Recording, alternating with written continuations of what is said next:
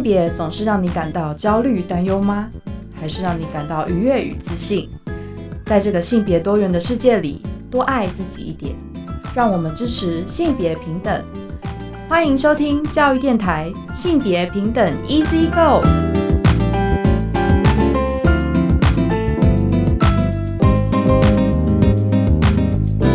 大家午安，欢迎收听教育电台性别平等 Easy Go。我是文龙，不知道这礼拜大家过得好吗？今天的节目内容哦，跟大家介绍这本书，我觉得非常重要。今天性别慢慢聊，想跟大家介绍一本书哦，《台湾同运三十》。一位平权运动参与者的战斗发生，很高兴我们邀请到了这本书的作者克飞，那同时也是台湾同志咨询热线协会的第一届的理事长，所以我们待会请克飞来跟我们聊这一本《台湾同意三十》。而今天的性别大八卦，想跟大家聊之前呢，呃，我们跟大家有稍微分享过 Deepfake 啊，深度伪造哦这个新闻哦，而今天我们想跟大家来谈谈呢，就是内政部呢建议拟定这个增订刑法。身伪犯罪条款哦，但是立委有不同的意见。我们先进行性别大八卦。别大八卦。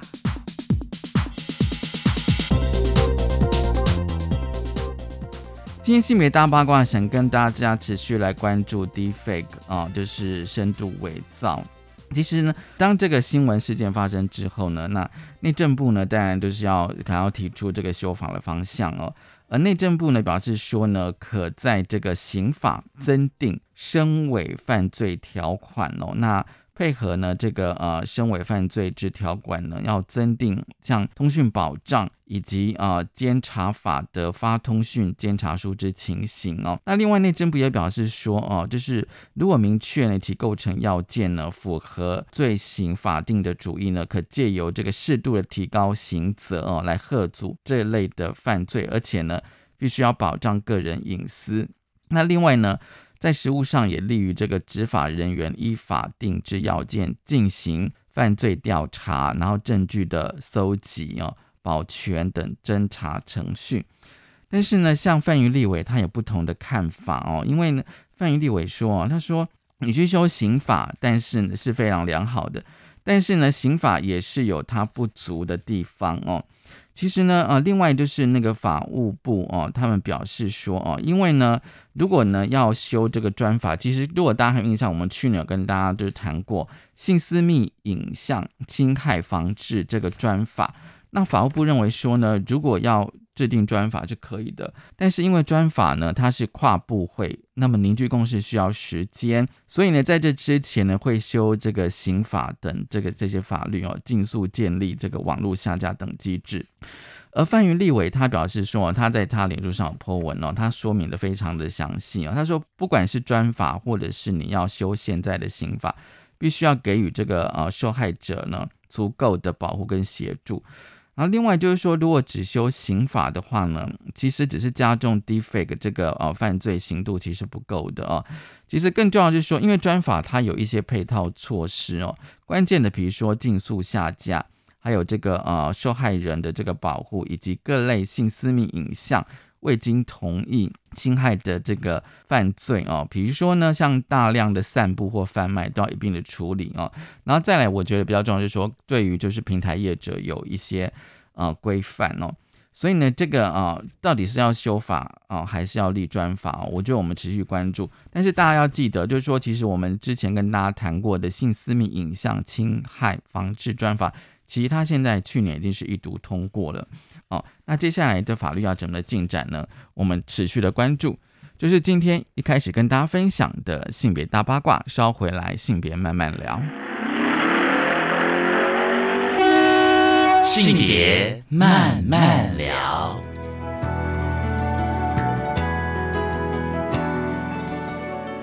欢迎再回到教育电台性别平等 Easy Go，我是温龙。我们现在进单元是性别慢慢聊啊。今天慢慢跟他聊什么呢？今天慢慢聊是跟他聊一本书啊。我们呃这几个月跟大家介绍非常非常多跟性别平等教育相关的一些书籍哦。今天这本书我觉得是一个重量级的书啊。他的书名是。台湾同运三十哦，它有个副标，一位平权运动参与者的战斗发生哦。这本书的作者是柯飞，柯飞你好，吴龙，各位听众朋友，大家好。其实我相信哦，大家如果关注台湾的同志运动的话，一定对克菲非常的不陌生哦。其实呢，克菲也是这本书作者之外，也是台湾同志咨询热线协会的呃发起人、创会理事长哦。其实他参与同运，就像这本书《台湾同运三十》，至少有三十年。其实我第一次拿到这本书的时候，觉得很沉重，你知道吗？因为我之前当过编辑，然后我想说，哎。这本书还算蛮重的，然后我就想说，这本书真的是呃承载了三十年的重量，你知道吗？好，我想说，先问一下克菲哦，就是说这本书的写作缘起跟发想吧，当初为什么想写这一本《台湾同运三十》呢？我觉得最重要的就是希望为同志运动留下一些记录，留下一些足迹哦。做运动的人常常每天都在打仗，嗯，所以其实大家还蛮。容易就是打完仗然后就很累，然后可能就没有力气再去回头去整理一些经验，好，所以有点可惜。那我就觉得如果有一个记录，其实是可以给后人很多参考。在二零一五一六的时候，其实那个基本书房的呃社长邵启迈，他就鼓励我在。有一个网站叫酷时代网站，嗯哼嗯，开一个同运现场的专栏，嗯哼，那那个时候我就写了十几篇，那这个都有收录到书里面，可是后来就中断，那当然写的过程有一些起伏跟有些嗯心情上一些挑战啦，所以后来中断之后，然后到去年，就是易伟文字的总编辑陈新友，他就鼓励我能够呃。认真的把这个出版计划完成，这样。去年，对，去年就开始谈这个，所以大部分的呃文字其实是在这半年，去年到今年啦，特别是是出书前这半年，其实是最密集的。因为你有在那个序里自序里面想说，也是因为疫情的关系，所以你比较有怎么样可以定下来写，所以应该说，嗯哼。好，那也是一个奇妙的缘分。我觉得就是我每个月现在都要回台南陪伴年迈的父母嘛。那五月初回去就就疫情大爆发，对对，然后就困在台南，没办法回台北。对，因为我很担心我回来台北之后要再回台南有点难。嗯哼嗯，所以呢，我就在台南待了两个半月。那这个是我二十岁之后没有在家里住那么久，然后 而且哪里都不能去，所以哦对，只能待在家里，就是在家。写稿，对，所以这个也是有趣的巧合吧。我觉得你真的蛮用心的，因为我相信大家都会利用疫情在家里多做一点事情哦。那其实啊，大家如果要是翻开这一本哦《台湾同育三十》，我觉得它其实是一个非常有结构性的书哦。其实我还是要想要知道一点，就是说你怎么把三十年的参与同育的经验汇整成文字？因为我觉得三十年来发生实在太多事情，不管是呃社运的呃同育的一些事情。然后你参与其中，你怎么去会诊呢？这个讲起来，其实包括几个部分，一个是我自己对历史的一个想法。其实只要是昨天发生过的事情，今天都变历史嘛。对对。但是你你如果只是把报纸每天的标题并列在一起，那个也不叫历史，因为那就是一堆死的资料。嗯哼。所以历史它其实是需要经过一些资料的整理，嗯，然后去厘清很多事情重要的事情的脉络，嗯嗯，然后去判读，然后去找到哪些重要的事情它的关键转折是什么，然后它会有哪些重要的影响因素，那它怎么出现，为什么出现？嗯，所以这个呃，让这个历史呢跟现代的人产生连结，或者是对现代看的人。有一些意义，它其实才会活过来，这个历史才会是活的。对，所以这个是我自己对历史的诠释。所以在这个这个认知之下，其实我在筛选或者是考虑哪些议题的时候，当然就会去思考哪些东西其实对整个同志运动是重要的，然后是影响比较大的。是，那当然也包括说我自己参与比较多、参与比较深的那。呃，我可以写出一些比较生动的故事的，然后让读者了解其中的一些呃外界可能不太了解的那个转折。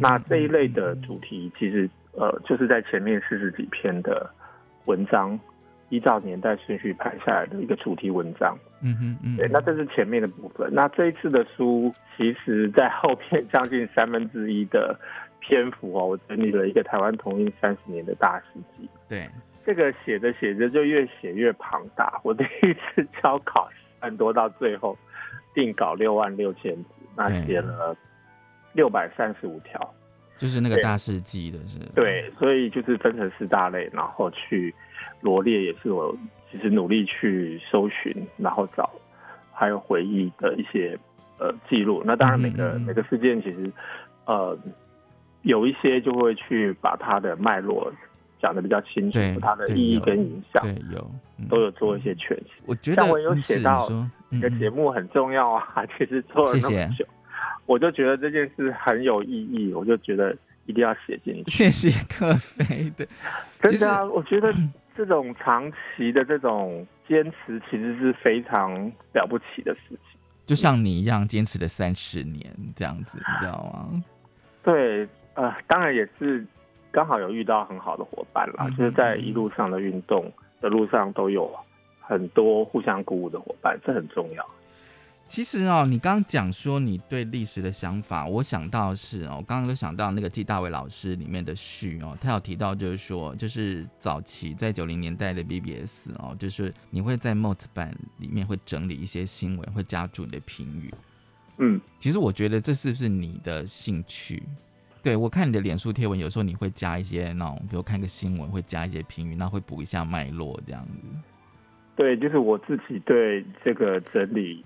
历史或者说整理，呃，我觉得这有点像编辑性格，就是 因为常年当编辑，就会觉得，哎，如果我们只是把一些表面上发生的呈现给读者，好像不太够。那如果能够多一些背景的说明，或是去评一些事情，那我觉得读者好像可以知道的更完整。哦，对，当然，对我觉得真的是这样子哦，因为其实这本书啊，它是以每十年做一个。分界，我想知道为什么要用十年、十年、三个十年。呃，这个是在企划的时候，然后呃，出版社邀请了呃作家孙子平，他还担任这个书的特约主编。嗯嗯。那子平在编辑上有很多专业，他给的一个建议，然后他就说：“哎，其实三十年算下来，我们可以把它分三个阶段嗯来书写。”然后他希望我可以为每一个十年写一篇呃。一一个文章，所以在每个十年的主题文章前面就会有一个这十年的一个回顾跟整理的一个说明，这样。那我觉得用十年蛮好的，因为其实以十年的时间来划分，你可以站在更宏观的视野去看到它的演变。嗯哼，对，就是哎，现在回头想起来，这十年发生了哪些哪些事情？哎，那我们从十年的眼光去看，原来它有一个大的一个。一个情境，或者说大的一个脉络这样，所以我就觉得用十年来看历史，其实好像是刚好符合这本书它描述的三十年的这个切的方式，那我觉得也蛮好的。嗯哼，对。然后在九零年代的话，它就是火花四射的十年，就是那那个时候各式各样的思想啊、行动绽放。那因为都是一片蛮荒之地啊，就是在这个意义上，对。所以每个人做的事情其实都还蛮精彩的。然后那个精彩是因为大家都没有包袱，虽然一无所有，但是也没有包袱，所以就非常的绽放。这样，嗯嗯。那那个时候其实当然也是最匮乏，可是却碰撞出非常百花齐放的这种灿烂。嗯哼。那第二个十年就是千禧年开始的这个十年，嗯我称之它叫热烈的交流。对，那怎么说呢？就是同志的组织团体也变得比较成熟了。然后，比如说两千年开始的台北同玩节，对对，连续举办。然后两千零三年的同志游行，在台北的同志游行也开始。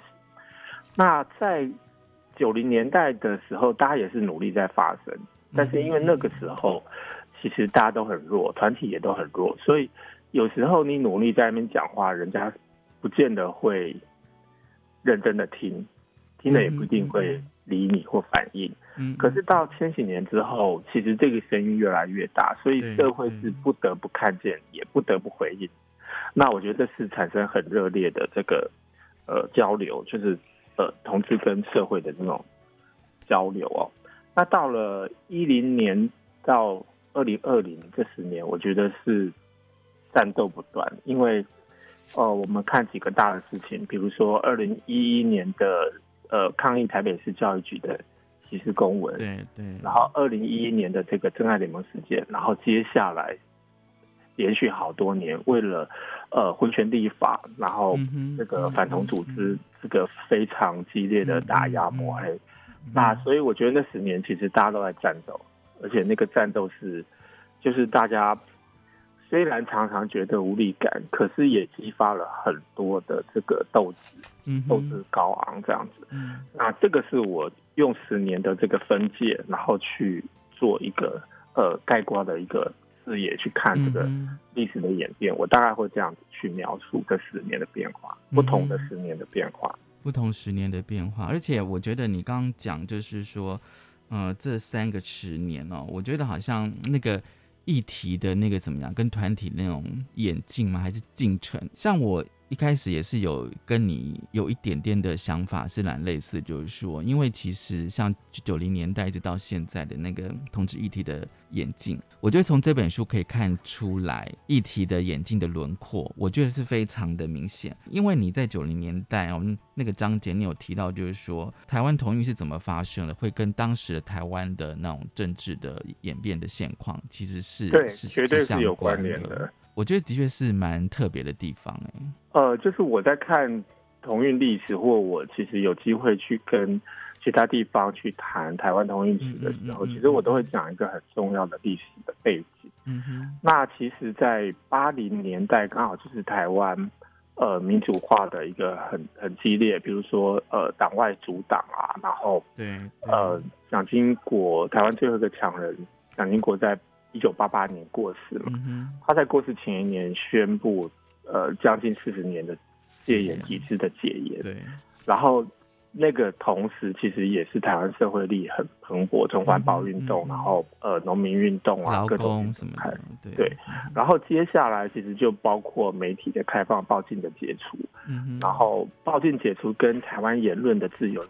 相关的，然后当然包括九零年初的九零年初的这个国会全面改选，嗯嗯，对，那这个其实让整个社会的过去被监控的这个呃体制是渐渐的松绑，嗯哼，对，那也因为松绑之后，其实包括九零年代开始很蓬勃的这个女性主义的发展，对，那这个就是台湾的同志运动，就是在这样子的台湾的历史的舞台的这个时代，然后也。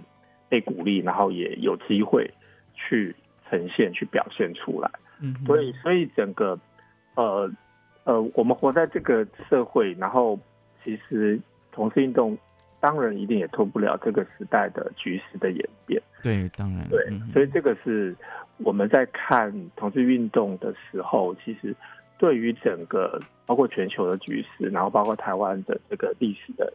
演变其实都必须要去有一番了解，其实可以更更理解为什么同志运动会在这个时候长成这样。嗯，对，尤其是在九零年代那一段，因为那时候 Win 九也是一九九五年之后才有的嘛。哦，当然更早期的话，可能像你书里面有提到，九零年代有两个非常重要的，一个是 BBS，就是网络，另外另外一个是广播。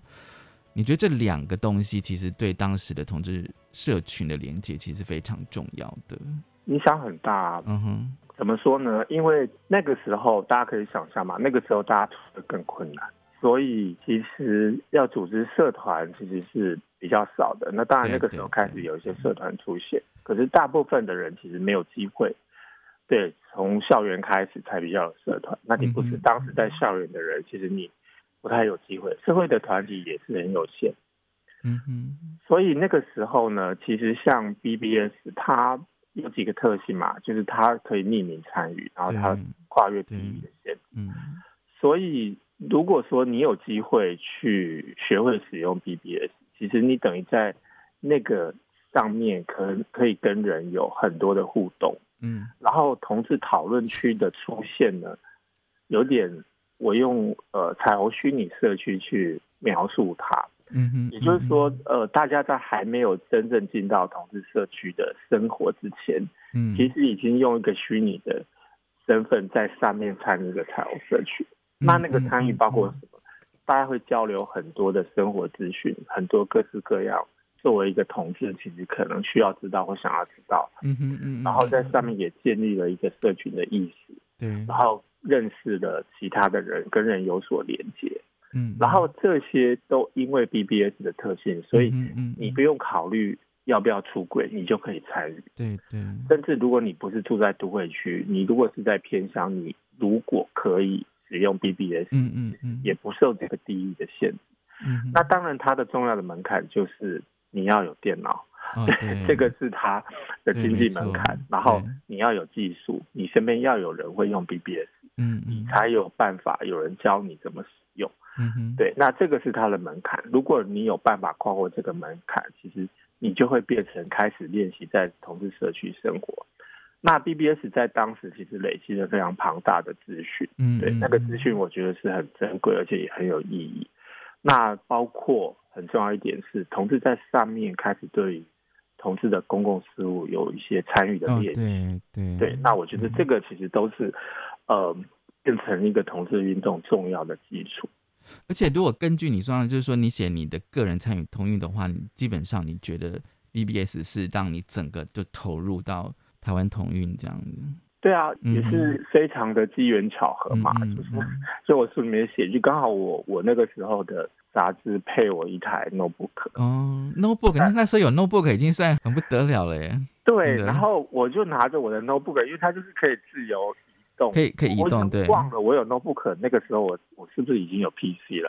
好，发现以前就是连有 PC 都不容易了，那 notebook 在当时当然更贵哦。对，然后然后。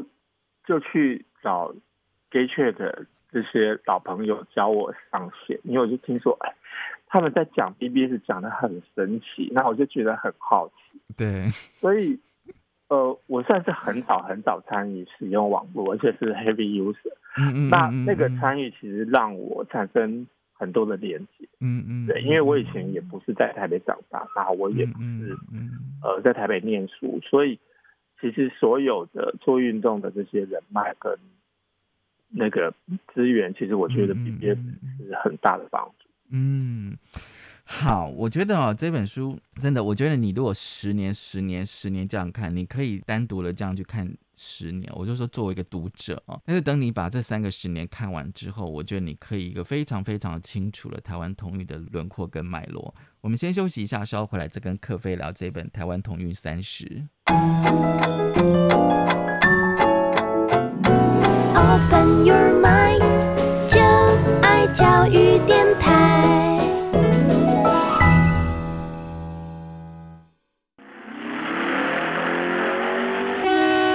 性别慢慢聊。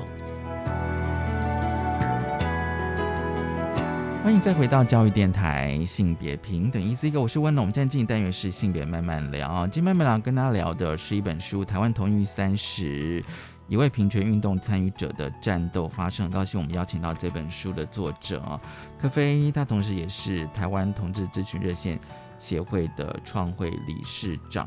那这个阶段呢，其实我们要延续，就是刚刚我跟柯飞聊哦，就是说其实。在呃，BBS 在九零年代，BBS 是一个非常非常重要去连接这个同志社群的一个媒体。那另外一个是广播，大家知道，就是说在九零年代有很多的地下电台哦。那那时候扣音非常非常的风行，就是那时候台湾的天空其实非常热闹的。所以柯飞你也觉得当时你写说大概有十个同志的广播节目。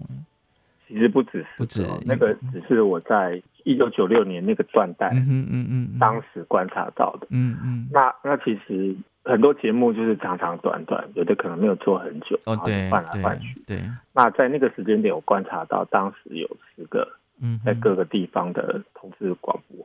那前面提到就是大环境的影响，因为过去民主化运动为了要脱离那个。党政军控制所有的媒体的这种限制，所以呢，这些民主推动民主的人，他们就想了一个妙招，就是去买发射器。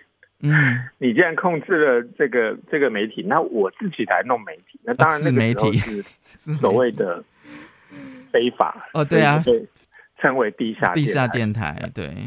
那可是，呃，那地电台其实那个功率都是算中功率，就是大概县市的范围，对，它不是全全岛这样全国这样子的大功率。那可是没有那么多人才做节目啊，所以当时其实，在各个地方就有一些同志朋友，他们就积极的去争取。那可能刚好有认识人或者什么，嗯，然后就进去里面做了一个同志的广播节目，那很有趣哦，就是，嗯。我记得我曾经在那个呃做我自己做广播之前，我去上过宝岛新生的一个叫《自信起舞》的节目。嗯嗯。那宝岛新生他现在是已经有执照的电台嘛？可是，在当时其实他也是所谓的这个地下电台。然后就是每天在那边骂执政党的。对。然后我们前后节目其实都是都都是这种政治节目。然后是不是台语？对，然后对对？然后就有听众，他可能前面就是哦，听主持人那边然后骂的很爽，然后 然后下一秒就突然哎，怎么变成一个同性恋在讲同志同性恋？对，他就 call in 进来，然后我觉得他讲一个很经典的话，我到现在都印象超深刻。嗯台湾一有告诉啊，你跟变什么同性恋？我觉得非常有趣，非常好笑。就是你这 call in call in 是比较有那种。临场感啊，就是那种，他这个就是当时那个那个那个地下电台有趣的地方，其实大家都可以参与，然后都可以表达意见，嗯嗯嗯，对，所以也也蛮好玩的。那当然，你也可以观察到，就是广播为什么重要或者是有趣。嗯，其实你不知道你收听的人是谁。哦，对啊，对对，你也接触不到不到这些听众，除非有什么特殊的场合机对对，那。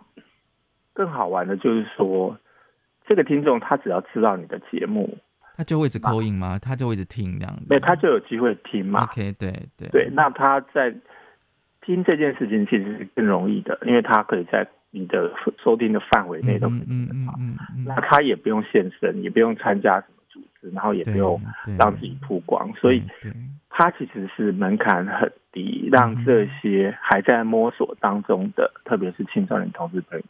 他们有机会去得到一些鼓舞，然后去听到一些声音，让他们觉得自己没那么孤单。嗯哼，我很有印象，就是九六年我们做那个台北童话广播的时候，有一次就有一个呃，我们那时候也有现场口音，嗯哼，然后有一个青少年，我已经忘了是国中还是高中生，他就进来讲他的心情啊，然后讲着讲着就突然很紧张，就说。哎，我要挂电话了，不行了，我妈妈回来了。嗯嗯因为因为他是用家里的电话打的。嗯嗯。就是在那个时候，手机还没有普及啊。对对。所以当时的人只能用这个家里的家用电话，那甚至有些人会打工的电话进来，call in 进来这样。对。所以很有趣，你就你就会发现，哎，好像不知不觉当中接触到，或者是呃，让一些原本没有预期或。没有想到的朋友，去去借着这个节目，他得到一些讯息啊。那当然听到这些互动，其实对对我们来讲是非常鼓舞的。那个就觉得，哎，这件事情真的是有意义，这样还值得做。嗯，这倒是，因为我看你那篇广播，就是讲广播的那一章节哦，我才知道哦，原来在那个年代，其实关于同志的广播节目。其实还算蛮多的，这样子，大家可以想，对，很有趣，这样子。其实，在这本书的那种怎么样书写哦，我觉得其实你自己书里面有提到啦啊。那当然，就是我觉得有时候作为一个作者哦，我可以看出来，你可以很客观的去写台湾同语的一些事件，或者是一些议题的演变。但是，我觉得你有提到你的自己的心境的转变哦。因为毕竟三十年对一个人来讲，其实我觉得是是一个经历跟过程。那你有提到就是说你的那个议题的转变，我觉得除了是年纪之外，因为你书里面比如说像艾滋跟老童的议题，对你好像现在比较关注的是这两个议题这样子。其实我自己对很多议题都有兴趣，对。那当然后来就意识到，就是要非常认清自己的有限性。所以呢，我觉得年纪越大，就是要学会放下，跟学会不能贪心。嗯嗯。那所以近十年，其实我在热线参与最多的，其实也就是艾滋小组跟老同老同对。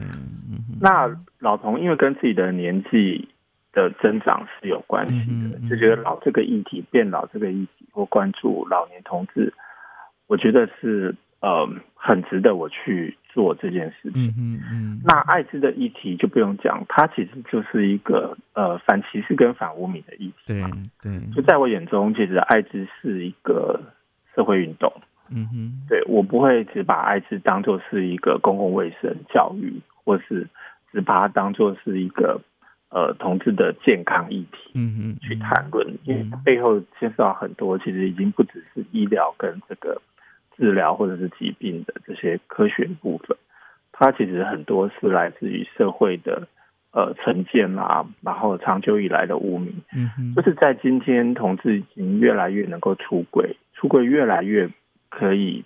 那么困难的时候，可是感染者出轨依旧是非常困困难的，因为那个歧视跟偏见还是很巨大，那个敌意还是很很强烈。嗯所以呢，我就觉得这个议题其实是更值得投入。嗯，那这是我选择这两个议题很重要的一个原因哦。对，那当然其他的议题其实我也是会关心啊，只是没有投出这么多的心力就是。因为你有，因为你说你当时候参加同志咨询热线的时候，你是每个小组都去参加的。我曾经在，我中间有一度就是因为工作太忙，所以我几乎没办法去小组开会。嗯那后来就是结束了职场的生活，我回到热线，每个组我都去参加，然后你就知道我每天都在开会，就是对啊，你知道 每个礼拜，其实你知道吗？其其实我都觉得热线的每个小组。都可以变成一个 NGO，你知道吗？是啊，这个规模跟对啊做的事情其实都已经很庞大了。对，那后来就觉得天呐，超累的，就是呃非常可怕，而且那个时候零七零八年我还有在游行联盟，嗯哼嗯，那你就知道我那个会有多多，然后哦这样搞得非常非常的累。后来就觉得嗯要认清现实，所以就。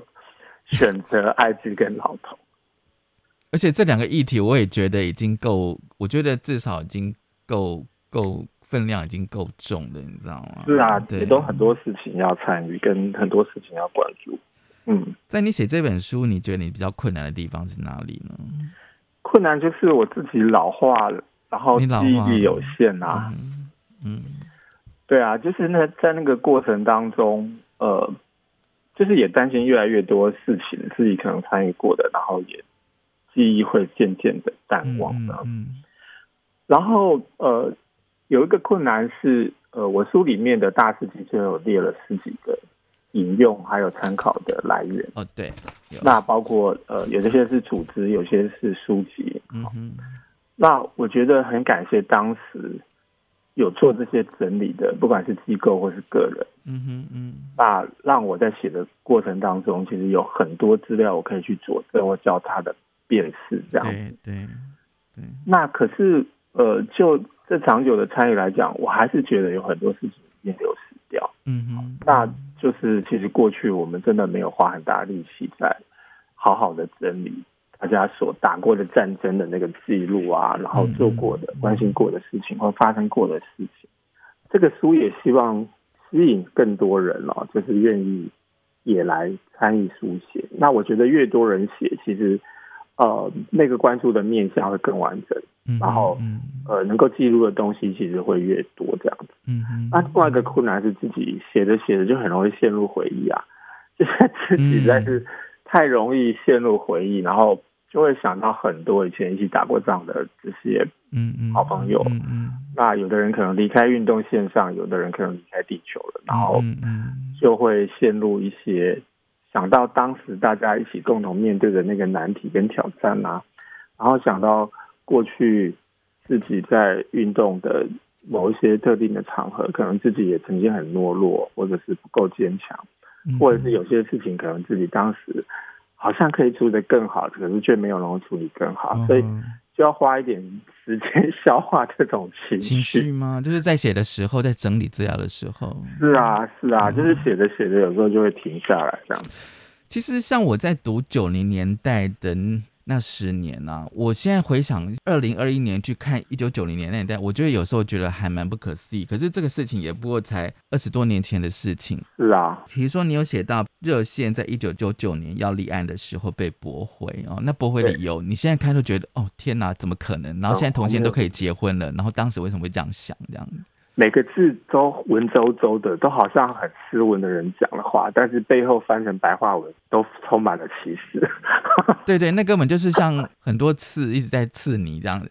对，其实有时候我在看那些讲的很好听的的。那的那个歧视你的话，嗯哼，所以你就会开始去回想哦，情绪会回想哦。我觉得在你的文字书写里面哦，其实我读的时候，我就觉得你好像在跟读者在讲话，但是你也有感性的一面，你知道吗？你说你某天到新公园，发现围墙不见了，掉进记忆里。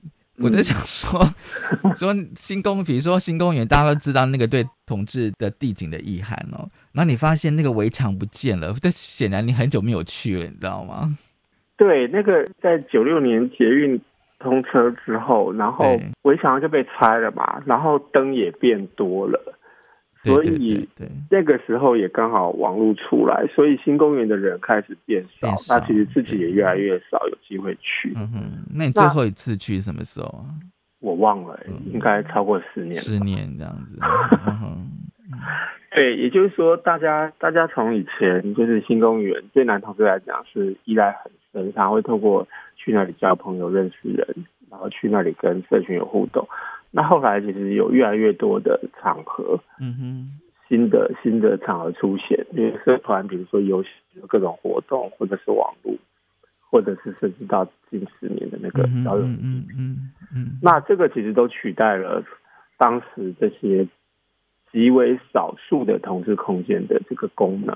对对，那后来就是有一天突然经过，然后就就充满了回忆啊，就是哎，当时其实也不见得每一次去都是很开心，因为就很害羞，然后 很很不懂得跟人那个呃互动嘛，所以就没办法。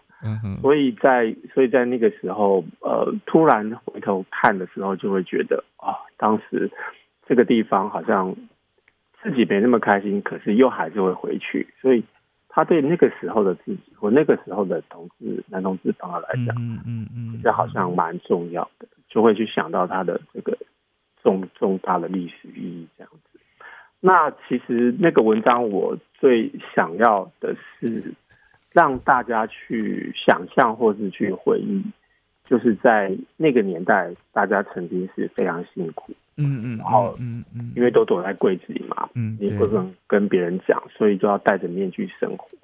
那呃，当有一天我们呃从柜子里走出来的时候，要去想象还有一些人还在柜子。嗯哼嗯，所以他的他那个文章其实很重要，是在呼吁大家不要忘记，以为自己已经过得不错，好像就以为天下都过得不错。嗯哼，对，所以呃，我觉得讲故事讲古。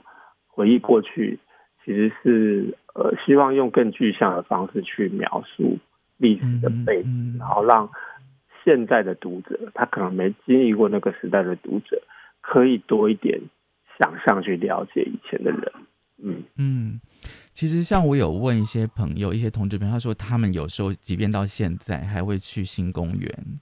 也许是要去找他年轻时候的自己哦，然后他有说，其实到现在还是有人会在那边，会啊，还是会有啊，对啊，我听说还是会有，当然现况不像以前这样子。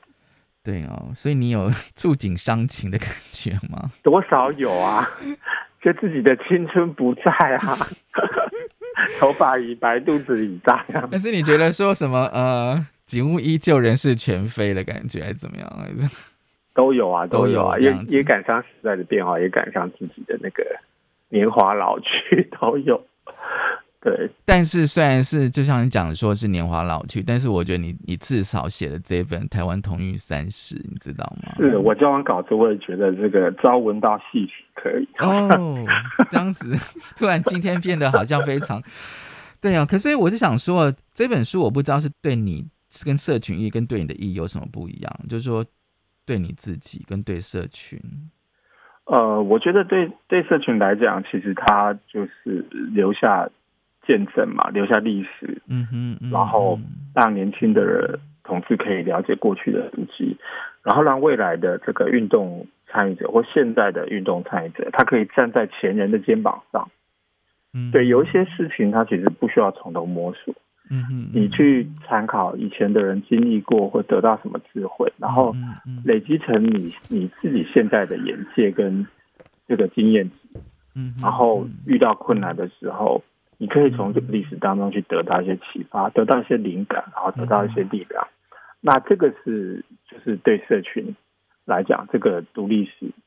他可以得到的东西，嗯，那自己对个人来讲，我觉得好像对自己生命有个交代，嗯哼嗯，比如说我们我们呃作为同志，然后而不是一个像异性恋走在一个大家都可以想象的道路上啊，结婚生子或是怎么组成家庭啊，异性恋的家庭是对，那这已经是一个不一样了。然后另外一个不一样是，呃，你选择做社会运动。其实你不是乖乖的在那上班，那这又是另外一个不一样。嗯，那你突然会回头想，哇，二十年过去，三十年过去了，那跟你同辈的同年纪的人，他们如果不是走这条路上，他们现在可能有不同的样貌。对，对我印象最深的是有一次，大概几年前，我在脸书看到我一个大学同学，他去参加他女儿的大学毕业仪，嗯，然后。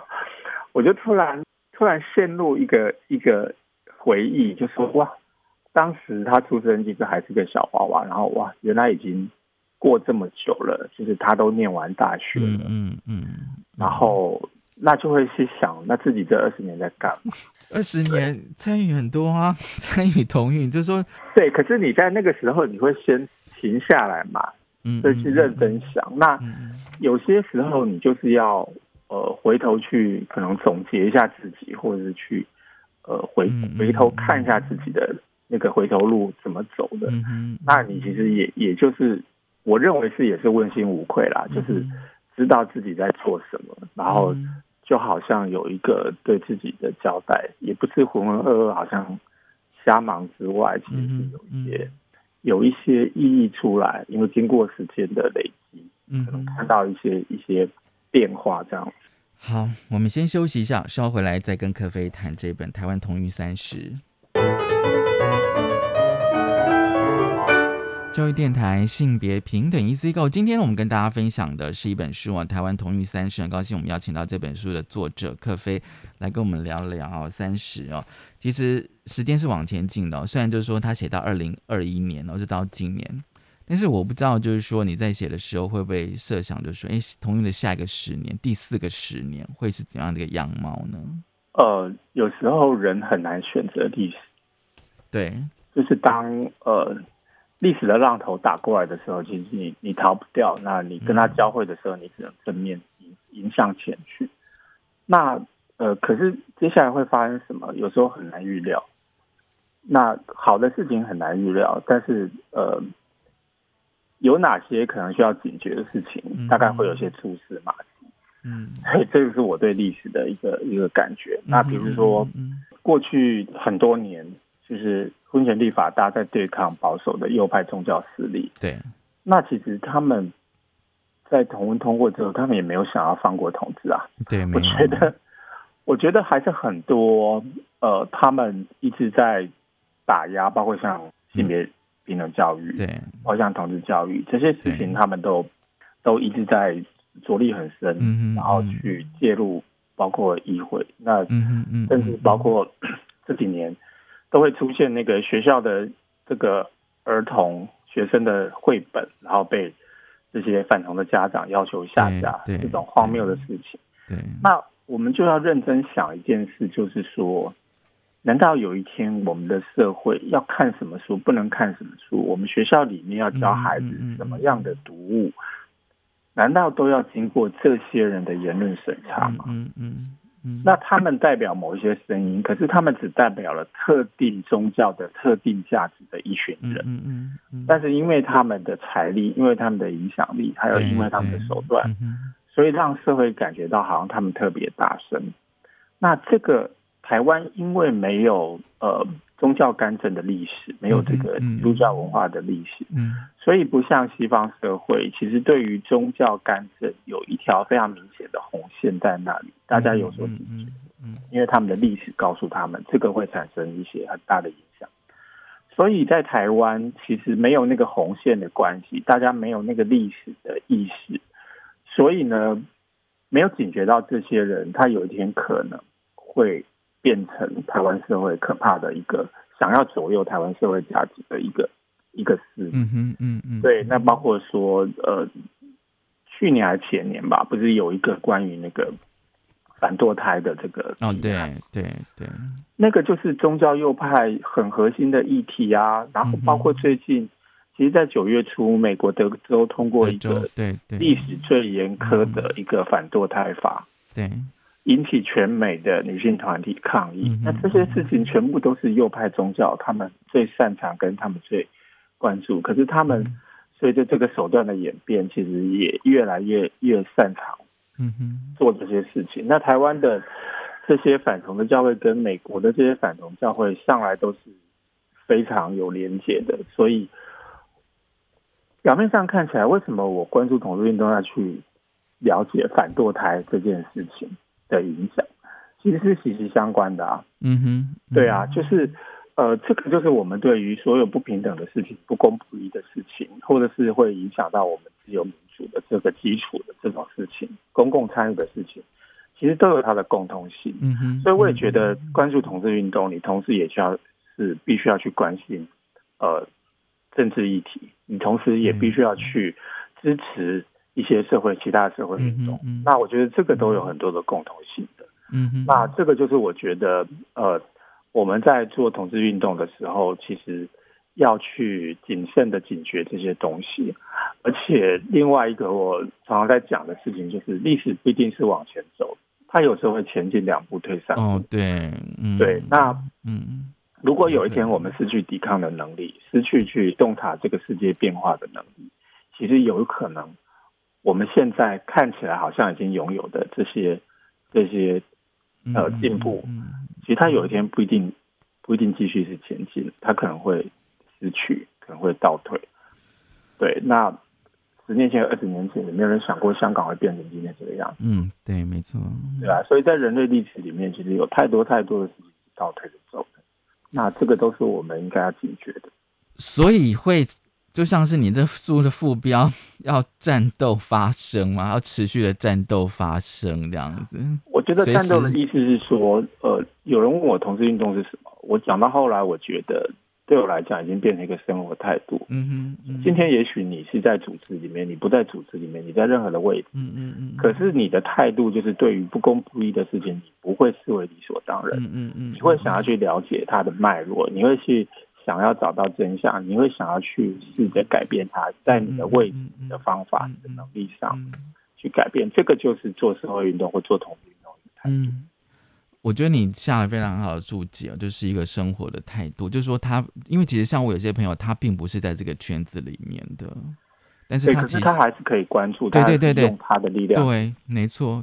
我觉得这个应该是这几年同语，我觉得改变的还蛮大的部分哦。今天真的很高兴柯飞来跟我们谈这本《台湾同语三十》哦。其实我总觉得这是不是也算你的回忆录啊？某一部分，某一部分是这样子哦。可是我没那么伟大，没有那么伟大到。是啊，因为我在想说，要把三十年的事情要整个这样子全部走完写完，我觉得这的确是还蛮不容易的事情。也没写完了，我自己都知道，还有很多真的，谢谢克飞来跟我们谈台湾同语三十，谢谢听众朋友，推荐给大家，谢谢大家收听今天的性别频率的一字购，拜拜，拜拜。